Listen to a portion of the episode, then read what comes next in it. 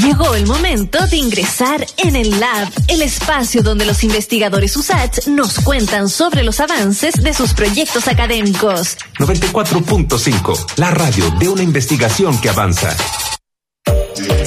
Así es, los leemos a nuestro número de WhatsApp más 569 88 81 50 17 porque vamos a hablar de COVID-19, específicamente tras la noticia del Instituto de Salud Pública, el ISP, que aprobó el uso de vacunas contra el COVID-19 elaboradas por el laboratorio Sinovac en menores de 6 años. ¿De qué se trata esto? ¿A qué debemos estar atentos y atentas? Bueno, se lo preguntamos a nuestro panelista de biología, Marcelo Cortés, virólogo y también director del Departamento de Biología de nuestra USACH. ¿Cómo estás, Marcelo? Ahí también te aprovechamos de ver por las pantallas de Santiago Televisión. Hace tiempo que no estábamos contigo. Bienvenido al programa. Hola. Oh, hola, buenas tardes. ¿Cómo están? Muy bien, muy bien y felices de tenerte a ti en el programa porque sabemos que tú siempre estás preparado para todas nuestras preguntas aquí en el programa y me gustaría iniciar con este anuncio del ISP. Eh, ¿Cómo lo observas tú eh, y quizás eh, qué aspectos no estamos considerando en nuestra conversación pública, tanto entre nosotros, las personas, pero también con las autoridades? a ver, primero me puse contento la semana pasada cuando se, eh, indicó que la Senabase iba a solicitar esta, esta autorización. Eh, ¿Por qué? Porque en, lo personal tengo un pequeño de 11 años, no alcanza a tener los 12. Y la verdad, dentro del núcleo familiar, es uno de los últimos que falta por ser vacunado. Entonces, obviamente, ahora con el 18 y la mejora del tiempo y todo, está ocurriendo como las presiones y todo para poder hacer reuniones familiares. Y claro, la preocupación es que eh, tanto en mi caso como en muchos de en, Chile eh, hay todavía mm, personas que forman parte de la familia o integrantes de la familia que no están vacunados. Por lo tanto, son eh, personas que susceptibles de contagio los niños, aunque han mostrado que presentan una menor severidad en, los cuadros infecciosos, eh, sí presentan un riesgo de todas maneras de presentar un COVID grave y terminar mal. Tenemos lamentablemente estadísticas que muestran que hay niños fallecidos y si a esto le sumamos que el hecho de que no están vacunados se vuelve una población susceptible de la infección, eh, todos en general la mayoría del incremento que se observe en las infecciones van a estar apuntando a ellos. Y eso es preocupante. Y por eso esta noticia yo la celebro, la verdad es muy buena noticia. Eh, espero que más adelante surjan los antecedentes necesarios como para poder disminuir la edad a los tres años, que es lo que se había planteado inicialmente. Pero, pero ya cubriendo desde los seis a, a los doce años, la verdad es una gran noticia. Yo estoy muy, muy contento de ello. Bueno, de hecho, eh, tú, tú, lo decías, ¿no? Que de los pocos países que han eh, empezado con el uso de la vacuna, en este caso eh, no tenemos la experiencia de, de Sinovac, pero por ejemplo Pfizer eh, era uno de los casos más cercanos, niños desde los 12, era Estados Unidos, Canadá, Cuba también había adelantado los esquemas de inoculación contra el COVID-19. Entonces, de alguna forma, tener Sinovac desde los 6 años también nos pone, como en algún momento el presidente creo que ocupó esta palabra, ¿no? de, pole position eh, a nivel de, vacunación. Nos pone a la vanguardia. Nos, pone a la vanguardia, ¿cierto? Entonces, aquí me entra también la duda, porque varias personas eh, a veces eh, y tú lo, de alguna forma lo, lo repasás, pero quizás profundizar en aquello. Eh, no ponen el acento o no priorizan necesariamente inmunizar a, aquel sector de la población que es el más, entre comillas, sano o el más joven o el que uno quizás pudiera creer que no va a contraer síntomas graves cuando en realidad, y tú lo acabas de decir, eh, no es el caso y de hecho mucho, y lo conversamos ayer de hecho en razones editoriales, eh, muchos de los casos menores de 18 años en la SUSI han sido justamente porque no han podido recibir la, la vacuna. Entonces, ¿qué diferencia va a ser esto en la población, digamos, de 6 a 18, ya dígase niños jóvenes, adolescentes, y también qué va a pasar con aquellos que todavía no pueden recibir la vacuna, entiéndase, menores de 6 años. Claro, a, ver, por, por parte, si, si nosotros analizamos el, futuro panorama de, de, los niños sobre 6 años, eh, hasta los 18, que, se consideran niños, eh, teníamos una aprobación, si, lo, acaban de comentar, para poder vacunar de 12 a 18 con Pfizer. Y teníamos el gran problema de que los cargamentos de Pfizer no dan abasto para poder cubrir, recordando también a los adultos mayores que ya se demostró que la eh, respuesta humoral decae después de 5 a 6 meses de la vacuna Sinovac, que es la que mayoritariamente se ha puesto se ha aplicado en nuestro país. Por lo tanto, hubo un momento, una sobredemanda de vacunas Pfizer que obligó a eh, pausar la vacunación en lo, en lo, entre, creo que era entre 12 y 17 o 12 y 16, por ahí era el, grupo etario que quedó sin vacuna. Mm. Y el hecho de que ahora se apruebe la vacuna Sinovac, a la cual hay convenios, tengo entendido, que de abastecimiento, entre comillas, asegurado, eh, nos daría entonces una, la tranquilidad de poder eh, pensar en una vacunación futura de entre 6 y 18 que pudiera entonces aliviar esa presión de infección sobre una población no vacunada y a lo cual ya sabemos hay un porcentaje que sí va a ser un COVID grave, que es una cosa estadística, y que si, que si vemos que el virus siempre busca la manera de poder encontrar dónde infectar, va a buscar aquella población más susceptible. Y eso se ha, en toda la radio, televisión se ha dicho que ese es el gran peligro y afortunadamente se está abordando con esta vacuna Sinovac. Mm. Ahora, ¿qué pasa con, lo, con los más pequeños? Eh, y, ahí voy al otro, a la otra pregunta. Eh, voy a derivar tu pregunta hacia qué es lo que hace falta, qué es lo que hace falta para poder registrar una vacuna. Y si, y, bueno, ya lo han preguntado, lo han conversado seguramente con muchas personas, son una serie de pasos y cualquier ensayo con humanos requiere pasar por un comité de ética. Y siempre los ensayos son más sencillos poder realizarlos en individuos que son mayores de edad, es decir, que son conscientes y capaces de firmar un consentimiento informado de manera independiente y también eh, son personas que en general son sanas porque se busca la mejor respuesta inmune y por lo tanto la, respuesta inmune más pareja a nivel poblacional para poder sacar conclusiones con respecto a que la formulación experimental está bien hecha y está bien ajustada en la dosis de antígeno. Creo que fue muy, muy técnico en la explicación, pero, pero, pero, pero esa, esa, eh, ese es un gran tema, por lo tanto es mucho más sencillo, como se vio, llegar a registros para, para vacunas de individuos adultos sanos y después empezaron a avanzar en los adultos mayores y cierto y luego los eh, trasplantados etcétera.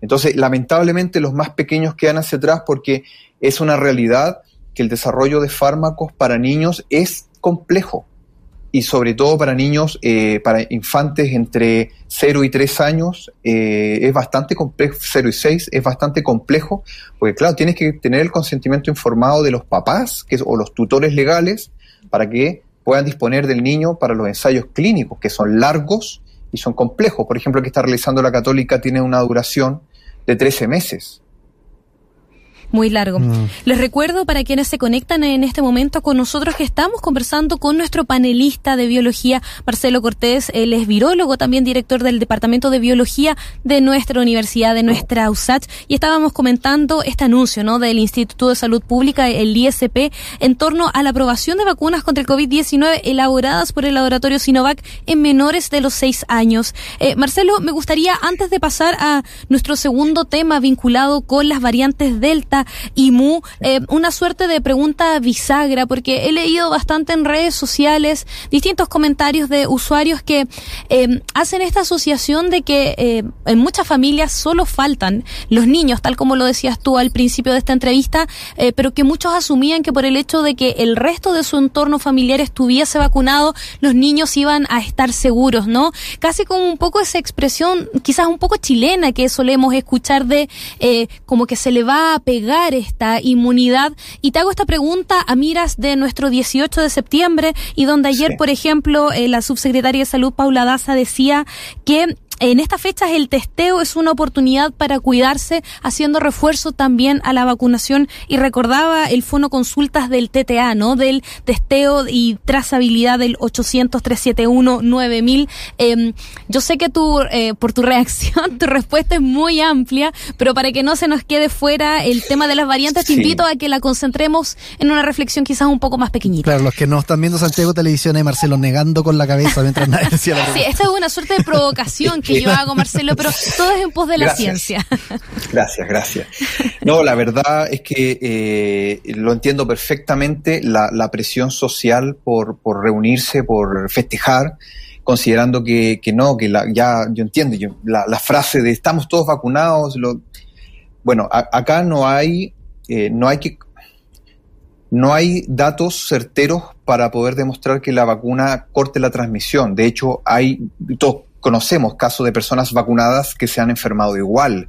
Y eso también hay que dejarlo claro. La vacuna te protege contra el COVID grave, contra la muerte en una gran medida, pero no va a evitar que te enfermes. O sea, y de hecho que los, los síntomas, la eficacia de, los, de la sintomatología en, en, Sinovac desde el punto de vista del registro es del 50,1%.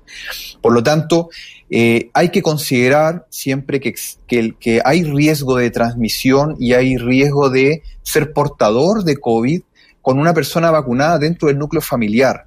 Y hay que pensar siempre en eso y que cuando hay una reunión social, uno puede decir, no, si estamos todos vacunados, pero no sabemos si la persona, o cualquiera de los que está en esa reunión, dónde estuvo ayer, antes de ayer, hace cinco días, que, son, que es más o menos la ventana en, en donde empieza a presentar síntomas. Entonces, podemos tener un contagio intrafamiliar y la única manera de saber si uno es en ese momento de la foto eh, eh no portador del virus es haciendo eh, un testeo de PCR y por eso es que entiendo el, el, la, el énfasis en, en, que si se tienen que hacer un testeo, háganselo. en la mayoría de las municipalidades es gratuito, los CEFAM también. Eh, entonces, eh, hay que hacer ese énfasis. Los niños están vulnerables, los niños no se han vacunado, los niños se pueden enfermar y el virus está buscando no de manera inteligente ni, tiene una conciencia, pero el, virus busca dónde ubicarse y ahí está el concepto entonces de, de, de, reservorio y es que van a existir poblaciones de individuos para cualquier enfermedad, ¿eh? Y esto va a ocurrir, siempre ocurre, y donde se va a ubicar el virus y va a buscar cómo lograr salir de ese reservorio para poder infectar más personas. Los niños siguen siendo susceptibles. Obviamente en su mayoría no presentan y, y, y, no presentan una enfermedad grave, pero tienen que ser conscientes que hay un riesgo y hay un riesgo de que su hijo o, o sobrino o nieto fallezca por el COVID. Y eso hay que incorporárselo en las mentes. Mm. No hay una inmunidad de rebaño como con otras vacunas que sí son exitosas en ese sentido. En este caso, no. Hay que, hay que pensarlo siempre. Y con esto termino. Escuché a un diputado diciendo que era no sé qué palabra usó, aberrante o algo así, vacunar a los niños. Y, yo quedé impactado con lo, con, lo, que comentó, sobre todo un, un diputado de la República. Eh, todos los antecedentes muestran que, que los niños, de hecho, es cosa de recordar, ¿Se acuerdan que hace unos meses atrás unos bebés fueron inoculados con la vacuna de Sinovac de manera accidental? La vacuna está hecha con una formulación que tiene décadas. ¿Ya? De, entonces está sumamente probado sí. que la formulación y su manufactura son seguras en infantes. Por lo tanto, no, y, y por eso eh, los antecedentes que mostraron y que presentó la Cenabas son suficientes para poder aprobar. Por lo tanto, tenemos que confiar en que el ISP como institución garante de la salud pública y del, y del registro de los medicamentos tiene las competencias para poder hacer lo correcto. Y es de esa manera, de, yo llamo a tener confianza. De hecho, si este mes ya a mi hijo llega el consentimiento formado para la vacuna en el colegio, el primero que va a firmar soy yo. O sea, es lo primero que hay que hacer. Poner entonces a los niños las dosis para poder protegerlos. Bueno, Con eso termino así. Mar Marcelo, eh, no, eh, lo que decías, de hecho, claro, eh, por la vacuna de la influenza, lo que tú estabas diciendo. O sea, estamos hace claro. mucho tiempo con la vacunación de la influenza y una formulación que es prácticamente idéntica con lo que se está ocupando virus ahora. Inactivo. Claro, en el coronavirus. Entonces, bueno, pasando a lo, al otro que también teníamos eh, en, en, pauta para hablar, el tema de la variante MU, la variante Delta también. Eh, ¿Qué pasa con esta variante MU que ahora está tomando protagonismo? Nos enteramos hoy que, eh, si es que bien el Ministerio de Salud nos ha dado, digamos, eh, una cantidad de contagios eh, preocupantes, no, no, no, no está en alerta el MinSal por esta situación, pero sí es la variante predominante en el país ahora, la variante MU, y en Estados Unidos también están alertas por el sistema, y he leído por ahí que hablan de una constelación de mutaciones, es el concepto, y que de alguna forma eh, le permitiría sortear la protección de vacunas existentes. ¿De qué se trata esto? Y si es que es verdad o no. Eh, wow, hartas preguntas en, poco tiempo. A ver, primero que nada, eh, la variante que está predominante es la variante gamma, ya no la, no la variante mu. Lo que sí es llamativo es que la variante mu, eh, siendo detectada en mayo aproximadamente en nuestro país, gradualmente ha comenzado a incrementar su participación dentro de todas las infecciones que están ocurriendo. No es la mayoritaria, pero sí llama la atención como a la par de la de lambda. Claro, superó a lambda y delta. a aparecer, empiezan a, claro, empiezan a, aparecer más y eh, por lo menos en Colombia lo que se lo que se ha visto es que ha ido desplazando a delta y eso es bastante llamativo y habría que ver qué es lo que estaría ocurriendo en nuestro país con esta variante eh, que, por el momento es, de interés. Vamos a ver si, si, si es de preocupación, pero, pero sí es una variante que hay que hacer, eh, tener harto cuidado, bueno, al igual que todas con, las letras griegas. Eh, y para eso es la vigilancia genómica. Y para eso es que tenemos que sacar entonces semanalmente, ir sacando una foto de cuáles son las variantes o los linajes más representativos de nuestro país. Con respecto a la constelación de mutaciones, bueno, es un, es un término eh, acuñado en general cuando se habla de constelaciones que hay una gran variabilidad o una gran representación de diferentes tipos de, a eso se refiere con, constelación. Y, y claro, eh, cuando cuando se analiza la, variante MU, se observa y que tiene como lo mejor de, de las variantes de, preocupación. De hecho, tiene por ahí unas mutaciones que comparte con la, con la cepa, la que se llamaba antes la cepa sudafricana, y que, sí está demostrado que tiene la capacidad de escapar de la respuesta inmune humoral, o sea, de los anticuerpos. Eh, también tiene por ahí unos, unos, unas mutaciones que permiten el corte de furina de mejor forma, también tiene unas mutaciones que permite que se adhiera mejor al receptor celular, por lo tanto eh, es una llave que está mejor diseñada para entrar rápidamente en una cerradura y abrir la puerta.